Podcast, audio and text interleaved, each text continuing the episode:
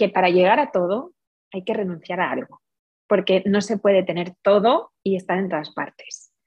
Y el proceso de decidir a qué renuncias es el más duro.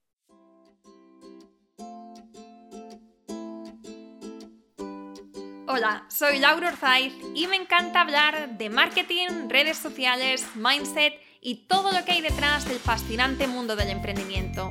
Me defino como una friki de los negocios, introvertida confesa y amante del buen café. Después de cuatro años de altibajos materializando mis ideas, me decidí a crear Yo Emprendedora, un espacio de inspiración, formación y empoderamiento femenino para salir de nuestras cuevas, aprender de las mejores y hacer mucha piña entre nosotras. Piensa en este podcast como tu ratito semanal para desconectar del día a día y reconectar contigo, tu negocio y tu misión. Y si quieres más, entra en yoemprendedora.es. Ahí encontrarás toda la información para apuntarte al club online y los coffee dates que mando todos los viernes. Sube el volumen que empezamos.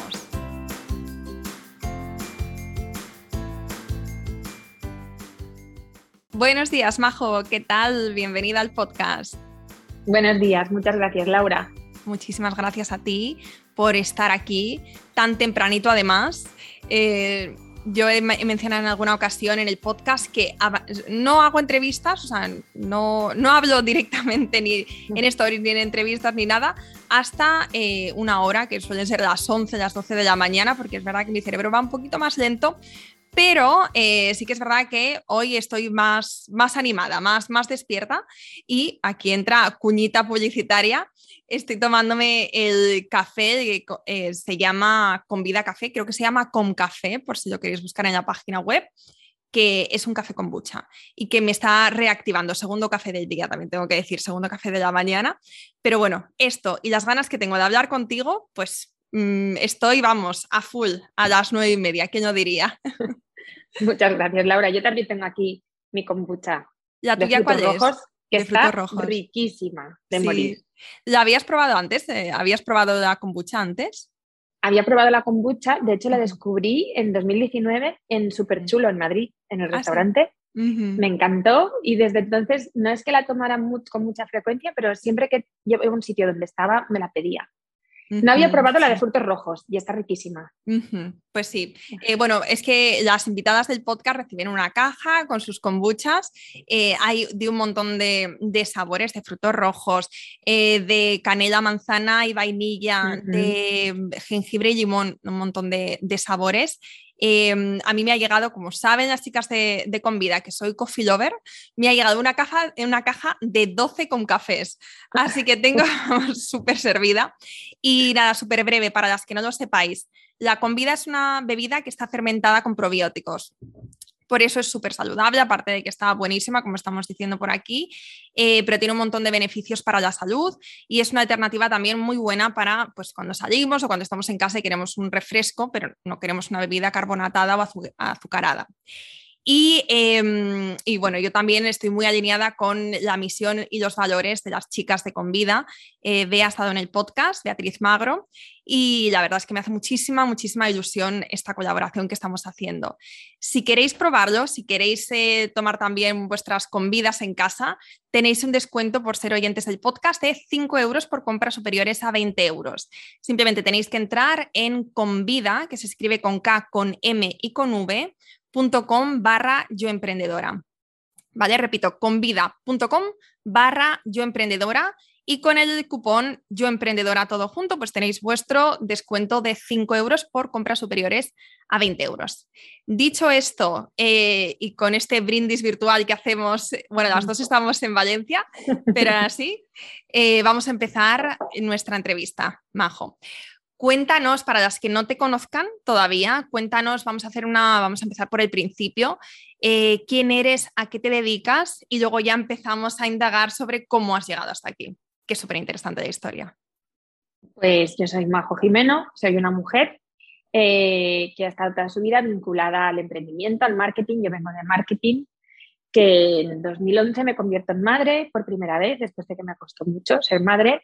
En 2011 pues tengo mi primera hija y en 2013 me, enfrento, me encuentro con una situación súper inesperada para mí, desconocida, y es que había un niño enfermo y solo en una habitación de hospital aquí en la, en la FE, en Valencia, Y a mí eso me chocó, mm, me chocó tanto que ahora, nueve años después, me doy cuenta pues, que me cambió la vida, ¿no? Aunque en aquel momento no era consciente y simplemente decidí mirar hacia ahí y ver qué podía hacer yo, que estaba en mi mano. Y sin darme cuenta, inicié un proyecto que hoy en día está escalando en toda España y que solo tiene un objetivo y es que no haya ni un niño enfermo y solo en ninguna habitación de hospital. Vamos, em, un proyecto precioso con muchísimo corazón. Eh, me gustaría saber, eh, porque bueno, esto lo has contado muy rápido, pero obviamente hay mucha historia detrás de esto. Me gustaría saber en el momento en el que te encontraste con esta situación, que puede ser eh, situaciones que nos encontramos de forma cotidiana todas y que hay veces que vemos que ¿no? que podemos sentir que no, hay una, que no hay una posible solución, ¿no? que la solución se nos escapa de nuestro control, que es demasiado grande ¿no? para nosotras. ¿Cómo, ¿Cuáles fueron estos primeros pasos que tú fuiste dando para al final formar lo que hoy es Mamás en Acción? Pues, a ver, en ningún momento yo pensé, yo me encuentro con un niño que más o menos tiene la edad de mi hija, no tendría dos años, yo lo observo y veo que el niño está solo y entonces digo, oiga, pero este niño está solo. Me dicen, sí. Digo, pero ¿por qué está solo? Me dicen, pero no tiene padres. Hombre, ya, pero el niño no puede estar aquí solo, ¿no? Y me dijeron, bueno, aquí no está solo. Está en un entorno protegido, evidentemente lo está, pero para mí estaba solo si no tienes un adulto a tu lado con dos años que te calme, que te consuele, que te achuche, ¿no? Que, que invierta el tiempo necesario contigo en que te tomes el biberón o, o calmarlo por la noche, no sé. La cuestión es que como no estaba, yo me ofrecí como voluntaria. Dije, oiga, y este niño, si no tiene a nadie, mire, yo me puedo quedar. Y me dicen, ah, pues nos vendría muy bien. Digo, bueno, pues nada, digamos, usted, me quedo ahora, vengo esta noche, vengo mañana. Y me dicen, pero tú a qué colectivo perteneces? digo, no, yo a ninguno. Yo soy una madre normal que acabo de darme cuenta de esto y la verdad me he muy impactada. Me dice, pues qué pena porque nos haces mucha falta, pero a título personal tú no puedes estar aquí. Y digo, bueno, pues digamos, ¿a qué colectivo me apunto? Mm, para poder venir. Y me dijeron, pues ojalá hubiera alguien que hiciera esto y el niño no estaría solo. ¿Por qué te digo todo esto? Pues porque en ningún momento mi intención fue, ostras, pues voy a montar algo. No, mi primera respuesta fue, ¿qué puedo hacer yo? ¿Puedo venir hoy? ¿Puedo venir mañana? O sea, ¿qué está en tu mano? ¿Está en tu mano hacer un turno? ¿Te lo pueden permitir? Y es a lo que yo me ofrecí. De hecho, pasaron muchos meses hasta que nace Mamás en Acción, porque yo no me planteé, pues voy a crear yo una organización al día siguiente y pensarlo. Simplemente yo insistía, oiga, pero mire que, de verdad que yo me puedo quedar, que cómo lo hacemos. Eh, empezaba a contar a mis amigas, oye chicas, ¿sabéis que esto pasa en Valencia? Es que yo, yo estoy desencajada, o sea, ¿cómo es posible que en Valencia, en un hospital aquí, en España, un hospital como la FE, que es un hospital nuevecísimo, eh, tremendo, haya un niño enfermo y solo? Entonces yo lo contaba a todo el mundo y había quien me decía, Majo, eso no es verdad. Eso te ha parecido a ti. había gente que no se lo creía y decía, no, no, que he hablado con control de enfermería. Y había quien me decía, no me digas, pues, oye, si puedo hacer algo, cuenta conmigo, ¿no? Y como pasaban los meses y yo seguía, claro, yo llegaba a mi casa, cogía a mi hija y sin querer me acordaba de aquel niño y decía, ¿quién hará esto con este niño? ¿Seguirá en el hospital? ¿Se habrá ido? ¿Cuántos niños habrá así? ¿No? pues al final fue, oye, mira, pasan los meses, Majo, no dejas de hablar de esto, me decían mis amigas, mis compañeros de trabajo, mi marido, oye, pues o haces algo o pasas página, porque así no puedes vivir, ¿no? Yo estaba como angustiada. Y al final, pues tomas la decisión y dices, pues mira, yo sola no puedo, pero si todos los que me habéis dicho cuenta conmigo, me lo decís de verdad, oye, pues igual entre todas algo hacemos. Y nada, de la manera más ridícula, más ridícula, ya te digo, me presento un día en la administración y digo, hola, quiero crear una ONG. Ah, muy bien. ¿Y qué va a crear? Pues una fundación. Muy bien. Pues estatutos y 30.000 euros. Yo, ¿cómo? ¿30.000 euros? Pero si yo solo quiero acompañar a niños. Pues no tenía ni idea, ni idea. Entonces empiezas a preguntar, oye, ¿y, qué modelos de ONG puedo crear? Y empieza a entender la diferencia entre la razón social y el concepto de ONG. O sea, y poco a poco, así de la manera como más de verdad ridícula, porque yo ahora lo veo con distancia y digo, pero ¿cómo llegué a esto? Si no tenía ni idea, ¿no? Y al final alguien te dice, un asesor te dice, pues mira, Majo, con 40 euros y unos estatutos y cuatro socios, montas una asociación. Ah, pues esa es la mía. Cuatro amigas. Oye, chicas, necesito cuatro firmas. Eh, ¿Lo hacemos? ¿Qué os parece? Venga, pa, pues lo hacemos. Así. Así nace Mamás en Acción. Quiero decir que a veces ves problemas que, dices, eso es imposible que yo haga nada ni que yo lo resuelva. Y evidentemente, o sea, no somos salvadoras del mundo, no vamos a acabar con la situación más injusta que podamos imaginar, pero un niño que tú puedas acompañar ya ha valido la pena, porque está en tu mano, ¿no? Entonces empezar por lo pequeño, empezar en qué puedo hacer yo, qué está en mi mano, luego son cuatro amigas, las cuatro amigas se unen, las amigas cuentan a sus amigas, al final éramos 20, luego éramos 80, creamos un perfil de Facebook y de repente somos como 200 y, y fíjate, poco a poco, pues dónde estamos hoy. ¿Y dónde, estás, dónde estáis hoy? Pues hoy estamos en todos los hospitales públicos de, la ciudad de Valencia, estamos en los hospitales más importantes de Madrid, en el Niño Jesús, el Gregorio Marañón, el 12 de octubre La Paz, el Gómez Ulla, el Infanta Leonor, el San Carlos, o sea, en todos los hospitales de referencia donde hay eh, unidad de pediatría.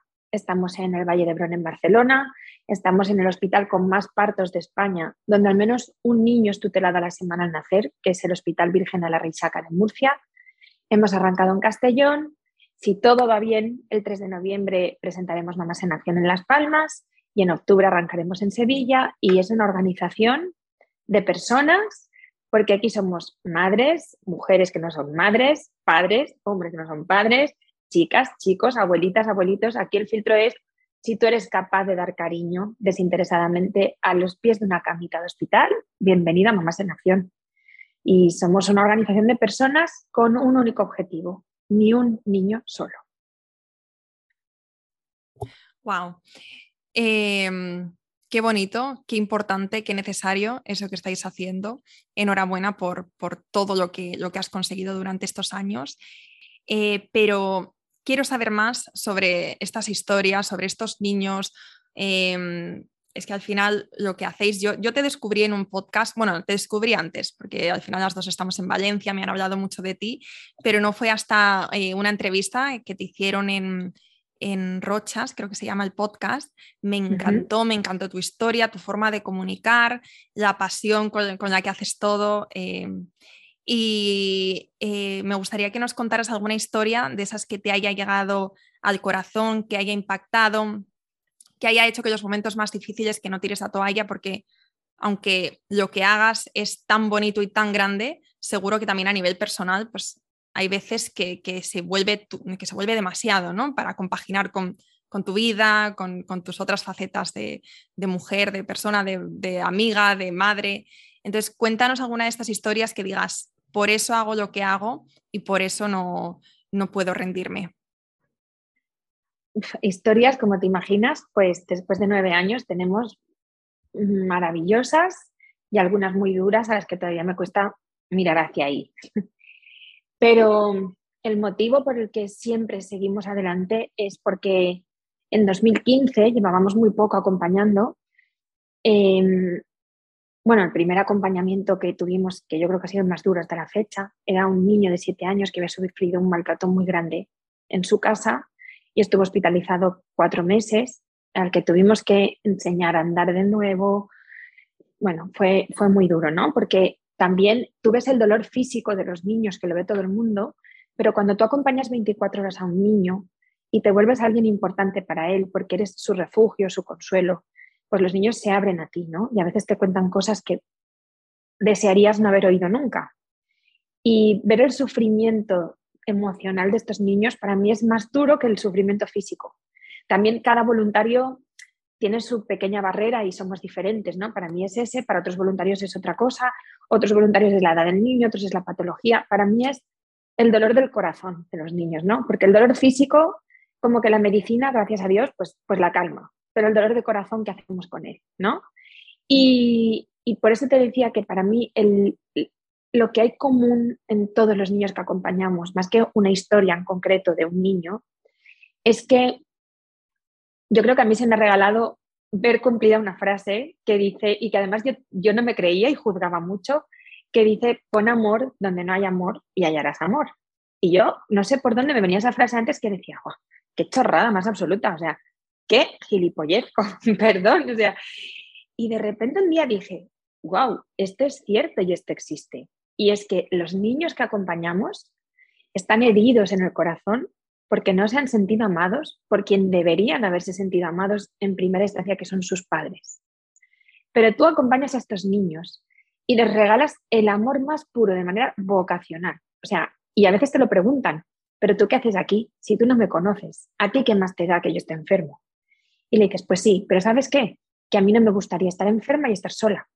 O no me gustaría que uno de mis hijos estuviera enfermo y estuviera solo. Entonces, quiero estar aquí contigo porque me importas, aunque no te conozca, porque sé que la soledad es más dura que la propia enfermedad. Y ellos alucinan, ¿no? Y entonces empiezas a, inocularles cariño desinteresado, eso que nadie te puede comprar por hacer, nadie te puede pagar por querer a un niño ni por darle cariño, eso solo lo puedes hacer cuando te sale por vocación. Y te das cuenta que ese niño que la psiquiatra infantil te había dicho va a empezar con un patrón agresivo, es normal por el maltrato que ha recibido. Cuando esté agresivo nos avisáis y le medicamos para que no sufra, nunca aparece. Y entonces viene la psiquiatra infantil y te dice, es la primera vez que vemos que en un maltrato tan grande no ha aparecido el patrón psicológico agresivo adherido y es porque habéis estado aquí. Y entonces eso se replica y se repite en todos los niños que han sufrido un maltrato, un dolor muy fuerte, y dices, esta era la frase, o sea, inoculando amor donde no había amor, estos niños han desarrollado amor y les ha sanado el alma, les ha sanado el corazón, ¿no? Ahí donde no llega la medicina. Y no ha hecho falta medicarles para el corazón, porque esto se ha sanado con lo que vocacionalmente y cada uno venimos a dar, ¿no? Y yo empiezo a descubrir que, que hay mucho detrás de esto, que cuando iniciamos este camino no teníamos ni idea de que esto existía. Yo era la primera que, que me reía de estas cosas, que me burlaba y que ahora respeto tanto porque entro en una habitación de hospital y, y, sé que lo que voy a entregar a este niño le va a cambiar la vida, porque hay estudios psicológicos y psiquiátricos que dicen que un niño maltratado el día de mañana será un maltratador, pero que un niño que no ha desarrollado ese patrón agresivo en su recuperación, según nos dicen los psiquiatras y las psiquiatras infantiles, probablemente el día de mañana no serán maltratadores, porque con el cariño que les hemos dado se ha borrado esa huella que se generan los niños y que hace que repitan patrones el día de mañana. Pues qué maravilla, ¿no? ¿Qué más motivo necesitas para ir al hospital, para levantarte cada día y decir, no te creas que aquí somos todos esos amorosos que nos levantamos así desprendiendo amor y te apetece ir al hospital? Pues no, hay mil días que a mí no me apetece ir al hospital, que no tengo una energía a lo mejor o estoy muy cansada o, las cosas no van bien en casa y no estoy yo para dar amor a nadie porque sinceramente no lo tengo. Quiero decir, pero cuando tú te das cuenta el poder de lo que vas a hacer, transformar patrones de conducta en niños, para que el día de mañana no sean niños heridos, sino niños sanos que sepan amar y que sepan respetar, pues te pones con mi instrumento y dices, pues que sea lo que Dios quiera, yo vengo aquí y hoy lo que tengo dentro es lo que voy a dar y, y ese es el motivo cada día, ¿no? Y también, aparte de esto que es tan importante, ¿no? Sanar una sociedad, eh, también he visto, he escuchado en las entrevistas que te han hecho que, hay una base científica detrás de esto, que habéis hecho estudios, estudios médicos, que también dicen que, los niños a los cuales se les da este amor que tanto necesitan, que, sanan antes, que se curan antes. Se recuperan antes, exacto. Esto fue fruto de lo que te estaba contando en el Hospital La Fe de Valencia, que era donde más tiempo llevábamos trabajando, cuando alcanzamos las 10.000 horas de acompañamiento hospitalario a este perfil de niños, o sea, una muestra suficiente para el equipo médico para poder ya investigar y sacar conclusiones, pues fue el propio equipo de pediatría de la fe el que decidió hacer una investigación científica y presentó los resultados diciendo que los niños que están enfermos, acompañados por mamás en acción, se recuperan antes, pero tiene una explicación. Y es que cuando un niño está enfermo, pero se siente desahuciado emocionalmente, o sea, abandonado, su sistema inmune baja tanto que es muy difícil trabajar con él. Sin embargo, el mismo niño con la misma herida, cuando se siente acompañado, seguro, cobijado y, desciende el miedo y la ansiedad, su sistema inmune se eleva más rápidamente, es más receptivo a los, a los tratamientos y, se recupera antes. Entonces, fíjate, ¿no? Qué, maravilla. Y ese mismo estudio es el que dice que los niños que han sufrido un maltrato doméstico acompañados por mamás en acción no han desarrollado en ningún caso ese patrón agresivo, con lo cual el día de mañana no serán maltratadores. Wow, Wow. Mientras que estabas hablando tenía los pelos de punta y estoy segura que, nuestras oyentes que también, que ahora mismo están emocionadas, si te conocían, pues también, pero las que estén escuchando eh, esta misión de Mamás en Acción por primera vez, em, es que qué bonito, ¿no? Saber que, hay, que hay una organización ahí fuera que está haciendo tanto bien, tanto a nivel individual como a nivel social, como a nivel de todos. Y, eh, ojalá, Laura, perdón, o sea, que, este estudio sirva para que no solo Mamás en Acción pueda hacer eso, quiero decir, todos en nuestra casa, sabiendo el impacto del cariño, el impacto del el amor a nuestros hijos, a nuestros pequeños, pues que nadie lo dude y que cambiemos nuestra forma ¿no? de, educar a nuestros hijos desde el amor, sabiendo que transformamos antes patrones de conducta desde el amor, ¿no? con evidencia científica, que, con, no sé, con el castigo o con... totalmente. Estoy segura que, bueno, ¿cuántos años llevas con Mamás en Acción? Pues Mamás en Acción nace en 2013, pero no es hasta 2015 que acompañamos a nuestro primer niño. Vale, desde 2013, 2015 hasta hoy, 2022, son muchos años, son muchas experiencias, muchos niños, mucho bien hecho, pero también seguro que ha habido altibajos, retos que has tenido que ir superando. ¿Nos podrías hablar de algunos de estos, de los principales y sobre todo lo más importante, de las, los aprendizajes que te has llevado de, estos retos que te has encontrado? Pues retos, claro, ha, habido un montón y, plantearte qué hago yo aquí, dónde me he metido. Mm, esto no es jugar a las muñecas, eh, que a veces de repente un día miro hacia Mamás en Acción y me doy cuenta que sin darme yo cuenta el proyecto ha crecido tanto que me da miedo estar en él o liderarlo también. Pero en 2020 pasa una cosa extraordinaria y es que, bueno, ya sabes, pasó la pandemia, el 14 de marzo nos sacaron a todas las ONGs de los hospitales de España porque además en, estado de alarma, de alerta, no se podía estar allí, pero el 20 de abril a Mamás en Acción se le pide volver a los hospitales de manera extraordinaria. O sea, cuando nadie podía volver a los hospitales, a nosotros los hospitales nos llaman y nos piden volver porque había demasiado demasiados niños solos y ya sabemos todos cómo estaban los hospitales, el personal. Y ahí tuvimos que tomar una decisión que para mí fue el reto más importante que, he vivido hasta ahora en Mamás en Acción. O sea, el sitio donde todo el mundo tenía miedo a ir, ¿no? Los, había, había sanitarios que, que, que estaban enfermos por hacer su trabajo y cómo yo iba a pedir a gente eh, que se metieran en un hospital donde estaban pasando estas cosas. Entonces nos garantizaron protección, o sea, equipos de protección. Hicimos el primer turno, Amparo, nuestra coordinadora aquí en Valencia y yo, hicimos los primeros turnos porque tú no puedes meter a nadie en un sitio donde tú no has estado. Y tras ello enviamos un mail a la comunidad de voluntarios y dijimos, nos necesitan, quien quiera ir, le animamos, nosotras ya lo hemos hecho, y quien no quiera ir, le animamos a que se quede en casa. O sea, que nadie se sienta culpable, que nadie se sienta responsable. Pero, ¿quién soy yo, no? Para decidir por 2.000 personas que en ese momento tenían mamás en acción, si solo 100 querían ir, ¿quién era yo para bloquear esa ayuda que era tan necesaria?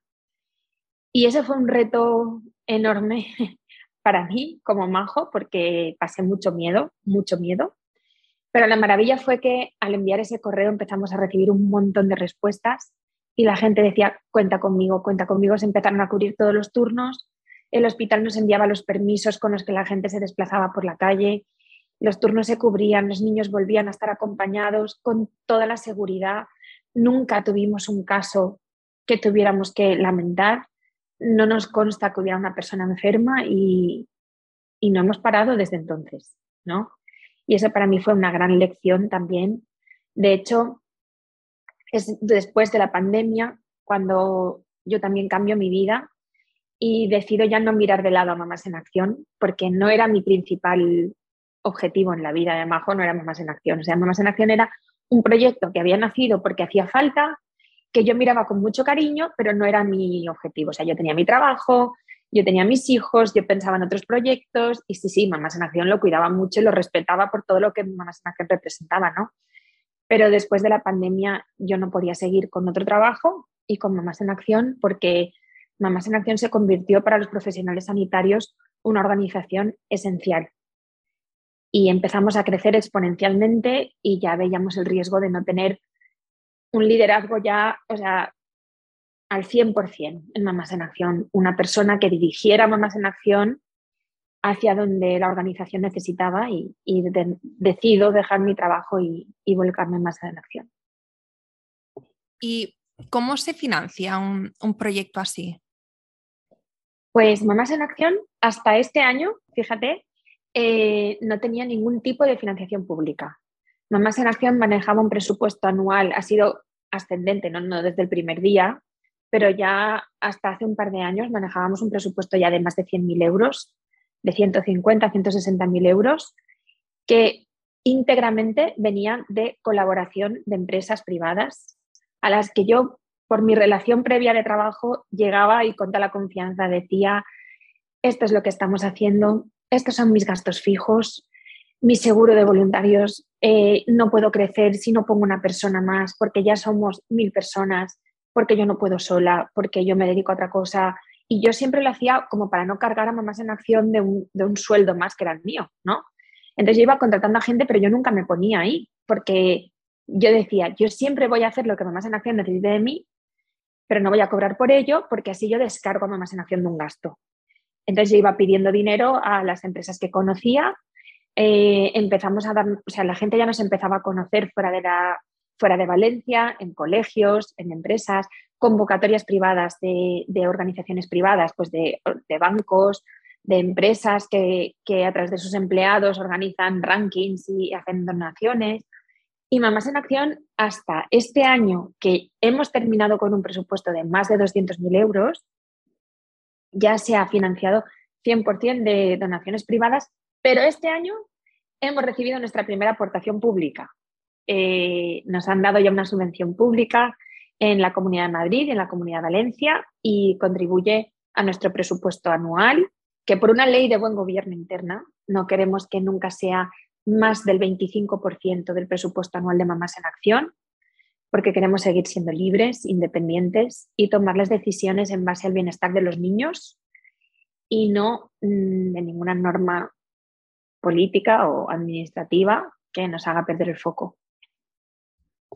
Qué bueno, te agradezco la transparencia eh, al hablar de esto.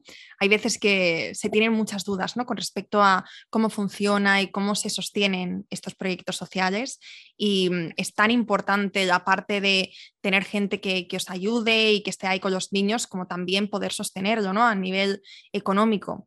Entonces, eh, bueno, es importante tener como claras las dos caras de la moneda para sostener una organización tan grande y que sigue creciendo y creciendo? Es que Mamás en Acción es como una startup, o sea, es lo mismo. Mamás en Acción nace como un proyecto de cuatro personas con un presupuesto de 40 euros y, que conforme va creciendo va pidiendo financiación a inversores que invierten en intangibles y, y, en la sociedad del mañana, ¿no? No invierten en acciones a las que yo les puedo dar un retorno, sino que el retorno que Mamás en Acción les va a dar está muy por encima de la parte económica, pero somos una organización como una startup, o sea, crecemos así, vamos escalando pidiendo apoyo y llega el año pasado y decimos, Mamás en Acción merece recibir financiación pública, igual que lo hacen otras organizaciones, porque trabajamos desde la transparencia y nosotros sí manejamos datos de impacto y sobre todo ratios de conversión. O sea, nosotros en nuestra página web publicamos nuestras cuentas, pero también nuestra memoria en la que decimos qué hemos hecho con el dinero que hemos recibido y publicamos nuestros datos cuantitativos, o sea, a cuántas ciudades hemos llegado, cuántos niños hemos acompañado, cuántos voluntarios han involucrado, cuántas horas de acompañamiento hemos hecho con esos niños y ahí se ve en qué va el dinero de Mamás en Acción. Entonces, cuando tú trabajas con toda la transparencia, vas con una paz increíble, o sea, a mí no me cuesta hablar de dinero de Mamás en Acción porque nuestros datos están publicados. Mm, las partidas de dónde vienen, está publicado y me siento muy orgullosa de la transparencia y de la gestión con la que Mamás en Acción se puede sentar con una empresa y pedirle apoyo sabiendo dónde va a ir su dinero y viéndolo al final del año en nuestros datos. Sí. El otro día estaba leyendo uno de tus blogs que decía, hace 12 días que amanecí con el mensaje de nuestra directora financiera dejándome muy claro, no llegamos. Esta que creo que es de octubre de 2021, me has comentado antes.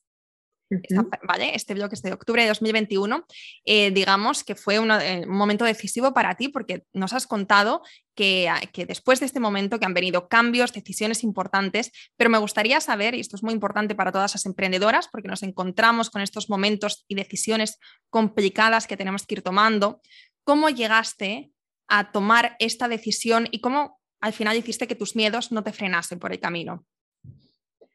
Lo de mis miedos por el camino mm, llevo gestionándolo y trabajándolo nueve años. o sea, creo que no, va, no se va a acabar nunca, ¿no? Pero recuerdo muy bien ese post porque fue una forma mía como de sincerarme públicamente por lo que yo estaba sufriendo. A veces eh, escribo estas cosas cuando las acabo de pasar, como para acabarlas de soltar mentalmente, es como, y esto ya se queda aquí y, y que no se me olvide nunca, ¿no? Entonces, sí, sí, o sea, en octubre del año pasado había que pagar los 3.000 euros de impuestos que pagamos al trimestre y no había 3.000 euros para pagar los impuestos, no había nada. Eh, acumulábamos una deuda de 9.000 euros con proveedores que nunca habíamos tenido y, de repente mm, me doy un golpe de realidad porque todo esto viene como, como consecuencia del crecimiento exponencial que tuvimos en la pandemia. O sea, cuando te digo que en la pandemia nos piden ir a hospitales, al mismo tiempo otros hospitales nos llaman y nos dicen, o el mismo gobierno regional nos dice, bueno, ahora este hospital, ahora el otro hospital, ahora... Y Mamás en Acción pone el foco en llegar a los niños, en servir a los hospitales, pero yo en ningún momento me doy cuenta que estamos creciendo muy rápido y que dinero no tengo para todo, ¿no? Entonces es cuestión de pocos meses después, cuando de repente la directora financiera me dice, Majo, eh, esto se acaba. Y entonces yo me doy un golpe de realidad mi mayor herida en Mamás en Acción como emprendedora era tener que pedir. O sea, a mí ir y sentarme con una empresa, con un empresario, con un amigo y tenerle que decir, mm, necesito dinero, yo la noche de antes ya no cenaba, por la noche no dormía, al día siguiente salía tan agotada emocionalmente del esfuerzo que había hecho de sentarme a pedir dinero que ese día llegaba a mi casa y no quería ni que me hablaran. O sea, estaba tan cansada emocionalmente, se hacía un esfuerzo energético tan grande que para mí era agotador. Con lo cual, la pandemia y poner el foco en crecer, de alguna forma, mm, hizo que, bueno, no mirar hacia ahí porque ahora estoy ocupada con otras cosas, pero en verdad lo que había detrás de eso y era el aprendizaje que quería sacar era que tengas miedo a pedir dinero no significa que no lo tengas que hacer. Y este miedo mío estaba perjudicando el proyecto. Y era un miedo de majo era un miedo a los juicios, era un miedo a sentirme juzgada, era un miedo a que alguien dijera, pero tú te has puesto a trabajar en Mamás en Acción, ¿no? ¿Qué estás pidiendo para cobrar tú? Y ese miedo a enfrentarme eh, era el que estaba haciendo que Mamás en Acción se desangrara y que no pudiera seguir. Entonces ahí hubo un trabajo personal tremendo y, fue que yo acudí a las personas que, de las que confío en su criterio. A ver, Tú emprendes y todo el mundo sabe más que tú.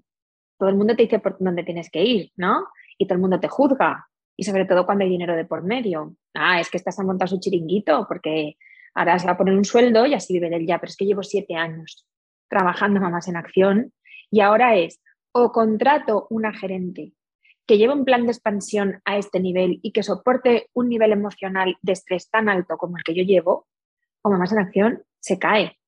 Y yo te digo que Mamás en Acción no tenía dinero para pagar lo que una gerente hubiera cobrado en ese momento. Sin embargo, eh, yo me pongo un sueldo mínimo con el que puedo cubrir los gastos mensuales de mi casa y así arranco Mamás en Acción, ¿no? Y entonces el miedo a esos juicios me hace a veces parar y a veces no quererme enfrentar y empiezo a no actuar de la misma forma en la que actuaba antes. Y de repente digo, no puedo ir así, yo no tengo nada que esconder. ¿Por qué no me siento cómoda si yo creo que estoy haciendo las cosas bien? Entonces recurro a las personas de confianza de Mamás en Acción, a las que en su momento apoyaron Mamás en Acción, a las que cuando hace falta dinero siempre están ahí y, les pregunto, ¿crees que esto es correcto? ¿Crees que lo estoy haciendo bien? ¿Crees que debo seguir así? Y cuando todo el mundo me dijo, si tú no te pones este sueldo, si tú no te dedicas, yo no invierto más.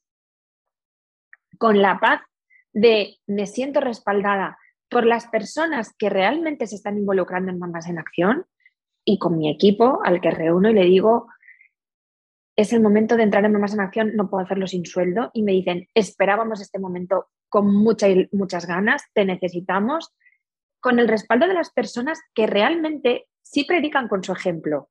O sea, y ahí aprendí, no me digas qué hacer, enséñame qué has hecho tú y yo aprenderé de ti. Pero, ¿qué has hecho tú para que yo tenga que confiar en tu criterio? O sea, mucha gente te va a decir qué tienes que hacer con una seguridad y con una asertividad tremenda, pero si miras su currículum no han hecho nada. Y yo estaba dejando que esas opiniones, solo porque eran de gente a la que yo quería mucho, que quiero mucho, ¿no? Y con todo el cariño sigo queriendo, pero ya a nivel emprendedor los pongo en su lugar. Yo te quiero mucho, sé que me quieres mucho, pero tú no eres un ejemplo para mí, ¿no? Con el ejemplo de las personas que sí tenían una historia que contaba su, su, su camino y su trayectoria, pues, pues me dejé aconsejar. Y, pero esto que te he resumido ahora fueron meses de sufrimiento para mí, de pasarlo muy mal, por si me sentía juzgada, por si me encontraba alguien y me hacía un comentario. Pero por si puede servir a alguien, mira, si tú estás en paz, si tú crees que lo que estás haciendo es lo mejor para tu proyecto, no tengas miedo, porque siempre va a haber quien te va a juzgar, siempre. De hecho, si te enseño un cartel que tengo aquí en la pizarra, lo, estoy viendo ahora, pone, no somos croquetas en gigante, porque no podemos gustar a todo el mundo. Y está bien, y está bien. Si tú te vas a dormir cada día en paz, porque lo que has hecho contribuye a que se puedan hacer más cosas, a que tu proyecto salga y tu impacto pueda seguir ayudando a niños, está bien, está bien. Me encanta, me encanta esto que has dicho. Em, súper inspirador. También para poner en valor nuestro trabajo y para, es que al final, si, si estamos sacando adelante una organización, un proyecto, una empresa, ¿por qué no vamos a, ponernos un salario? ¿Por qué no vamos a pagarnos lo que realmente nos merecemos? Eh, y muchas veces también son estos miedos internos que tenemos y que pensamos que nos van a juzgar, pensamos que van a decir y cuando lo hacemos y nos saltamos y tomamos la decisión, esos comentarios no llegan. O si llegan, llegan a cuentagotas, tan de una forma que casi ni, molesta. Yo no sé si O a lo mejor sí molesta, ¿sabes? Porque yo lo he llegado a sufrir muy de cerca. Pero lo importante es, llegó un empresario y me dijo, o sea, que me estás diciendo que vas a sacrificar que más niños estén acompañados por tu orgullo a que aquí no te juzguen, ¿no? No vayan a decir un comentario malo de ti. Me quedé tan impactada cuando me dijo eso y lo hizo adrede como para darme un bofetón de realidad. Me dijo, muy bien, Majo, lo estás haciendo fenomenal. O sea, para que no haya un comentario malo sobre Majo, mm, vamos a dejar de acompañar a niños. Pues muy bien, me dijo. Y dije, wow, pues es verdad. Sí. No somos croquetas. Yo me quedo con esa frase, me ha encantado. No la había escuchado nunca y me ha encantado. Em, vale, no sé si hay, bueno, llevamos casi una hora de entrevista, entonces no te quiero robar más tiempo. Eh, déjame echar un vistacillo a las preguntas que tenía por aquí. Mira, más o menos hemos hablado ya de todo. Sí, mira, la última pregunta que te voy a hacer eh, va a ser en cuanto a la organización. Porque yo, bueno, no, sé cómo Ana nos cuentas, pero yo te veo una mujer bastante organizada, responsable, por lo menos la imagen que das. Entonces, a mí siempre me gusta saber cómo es detrás de cámaras, ¿no? De la vida de, la persona, ¿no? Lo que no se ve. Entonces, cuéntanos un poco cómo es tu vida normal y cómo haces para organizarte y para llegar a todo. O pues no, o no llegar a todo, ¿eh? También está mi vida normal es que no llego a muchas cosas. A muchas cosas no llego, pero también es un proceso, o sea, durante siete años mi vida ha sido demasiado intensa, porque yo trabajaba, tenía un proyecto que iba creciendo, que era Mamás en Acción, además un proyecto con mucha responsabilidad. Eh, iba siendo madre, porque mi segundo hijo nace mientras Mamás en Acción crece, con todo lo que supone dedicarte a un bebé, con todo lo que supone tener otro niño, em, tener un trabajo, eh, tener otro proyecto, em, ir creciendo sin renunciar a mi vida. O sea, yo en mi blog lo primero que pongo es mujer. Yo soy mujer, no solo soy madre. Yo soy amiga, yo soy esposa, yo soy hija. Eh, y me encantan todas las facetas de mi vida. No quiero renunciar a ninguna. Yo quiero seguir teniendo las cosas que hago con mis amigas, viajar con ellas cuando se puede, eh, salir con mi marido, eh, tener tiempo con mis padres. Quiero ser madre a tiempo completo, quiero decir. Pero al final, Laura, sí que es cierto que que para llegar a todo hay que renunciar a algo, porque no se puede tener todo y estar en todas partes. Y el proceso de decidir a qué renuncias es el más duro, ¿no? Porque tú no quieres soltar nada. Pero hay un equilibrio en, pues bueno, estos días voy a renunciar a esto y en los próximos días o el mes que viene o el próximo trimestre voy a compensar más de esto y renunciar a esto porque esto ya se ha quedado hecho, ¿no? O sea, es ir jugando con todo. Tú no puedes ser siempre todo, porque nadie somos un superwoman, yo creo, al menos a mí no me sale. Yo soy una histérica del orden, a mí me encanta que todo esté organizado, la planificación que se cumpla y te puedo asegurar que no se cumple nunca. Me encanta que todo esté como a mí me gusta planear y mi reto de, este año está siendo aprender a vivir en el caos. En lugar de frustrarme y de tener que buscar a alguien que me ayude porque ya estoy de los nervios, he pensado, eh, eh, igual la vida tiene algo que decirme aquí y es, es una maravillosa oportunidad para aprender a vivir en la incomodidad que no te gusta. Así que disfrútalo. Y no lo disfruto, pero lo abrazo, ¿no? Pues, pues me está dando una oportunidad de crecer en esto que yo estaba súper cerrada, no sé. También es cambiar la mirada y en vez de juzgar lo que te pasa, pensar qué viene esto a enseñarte. ¿no? ¿Para qué me está pasando esto? Si te preguntas por qué, nunca lo vas a saber, nunca. Pero el para qué posiblemente sí, ¿no? Pues para aprender a desarrollar esta parte que me costaba tanto, pues mira, ahora la vida me la ha puesto así, con calzador. Puedo luchar contra ello o puedo abrazarlo y esperar a que pase. Y, ese es últimamente, desde el último año, un poco mi mentalidad y estoy trabajando por ahí. Entonces, no se llega a todo. Lo importante es no frustrarse por no llegar a todo me encanta. Me encanta y me quedo del final con esta frase que has dicho de para llegar a todo hay que renunciar a algo. Creo que vamos, con esto lo, resumes eh, a la perfección. Y antes de terminar, Majo, sí que me gustaría preguntarte, eh, ¿hay alguna ciudad ahora mismo donde necesitéis más voluntarios? Ya que nos escucha gente de toda España, bueno, y de otros países, pero en España, porque estáis solamente en España, ¿no? ¿Hay alguna, ¿Y hay alguna ciudad donde eh, os hagan falta más voluntarios? Pues mira, em, en, en Valencia y en Madrid los voluntarios entran continuamente y ya llevamos un recorrido, se nos conoce y no hay problema, siempre hay voluntarios. En las otras ciudades, en Murcia, en Barcelona, como somos más recientes, pues siempre nos viene bien que se nos conozca y, que se haga esa llamada, ¿no? Y, y, que vayan entrando voluntarios en Mamás en Acción, porque los cada vez hay más niños y necesitamos más voluntarios. Vamos a abrir en Sevilla y en Las Palmas y allí nos vendría súper bien contar como una comunidad de arranque. Pero cualquier ciudad de España en la que alguien esté y quiera formar parte de Mamás en Acción, siempre decimos lo mismo. Por favor, registraos en nuestra web, dejadnos vuestros datos, porque si en enero vamos a Zaragoza, ya enviaremos un mail a todas las personas de Zaragoza que se han registrado y les diremos, oye, llegamos, contamos contigo. Y esa será nuestra primera comunidad voluntaria sobre la que crezcamos más en acción allí. Quiero decir, nuestro objetivo es ni un niño solo. Y ni un niño solo es ni un niño en ningún hospital de España. Yo estoy convencida de que vamos a llegar porque con lo que a una madre se le mete en la cabeza, eh, pues imagínate aquí miles de madres trabajando por esto, ¿no? Y no madres, pero bueno, siguiendo por la parte cómica, ¿no? De las madres. O sea, por favor, no quiero perder a nadie. Queremos que todos los que sientan que pueden aportar su granito de arena se unan a Mamás en Acción, nos dejen sus datos y les aseguro que no se pierde ni uno.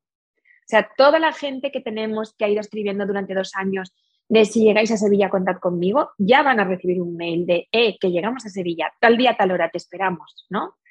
y, también es muy ilusionante para nosotros encontrarnos con estas personas que nos han dicho, cuenta conmigo y, lo hemos hecho así en todas las ciudades donde hemos ido y ha sido muy emocionante y, la primera comunidad de voluntarios nace con una fuerza brutal porque es gente que te ha dicho aquí te espero pues em, vamos a dejar en las notas del podcast la página web que es mamasenacción.com.es. Punto es. Punto es. Vale, y ahí pueden encontrar formularios, ¿no? Para cada ciudad, toda la información. En el apartado donde pone que puedes hacer tú, únete. Vale, Vale, perfecto. Y eh, a título individual, si queremos seguirte también de cerca, porque tú también das charlas y haces también muchas cosas, em, ¿cuáles son tus redes sociales o tu página web? A mí me pueden encontrar en mis redes sociales como Majo Jimeno y, mi página web, majojimeno.com, donde pues sí, comparto reflexiones, comparto aprendizajes, donde organizaciones a veces me, piden compartir mamás en acción con, empresas, con colectivos y, la verdad me encanta, me hace mucha ilusión por dos motivos, porque se va conociendo ¿no? la realidad de estos niños, más de 50.000 niños que no tienen padres en España o no pueden vivir con ellos y, porque a veces lo que me pagan empresas por mis charlas va más en acción y es una forma de ayudarnos a sostener, o sea que genial y encantada de compartir con quien, con quien quiera. Pues Majo, muchísimas gracias por todo lo que has compartido, por tu tiempo, por lo que haces y, y bueno, por también haber sido tan transparente y tan, y tan cercana, tan tú, eh, y nada, y gracias también a todas por quedaros hasta el final. Esperamos que os haya gustado y ya sabéis, si queréis, eh, si estáis en España y queréis uniros a Mamás en Acción, en mamasenacción.es, ahí vais a encontrar toda la información. Muchas gracias a ti, Laura, por confiar en Mamás en Acción y por apoyarnos y difundirnos. Gracias de verdad. Espero que te haya gustado este episodio y si es así, me encantaría que dejaras una reseña en iTunes, en Evox o en la plataforma que escuches tus podcasts. Esta es la mejor manera que tienes de apoyar el podcast y su continuidad. Muchísimas gracias por quedarte hasta el final y seguimos la próxima semana.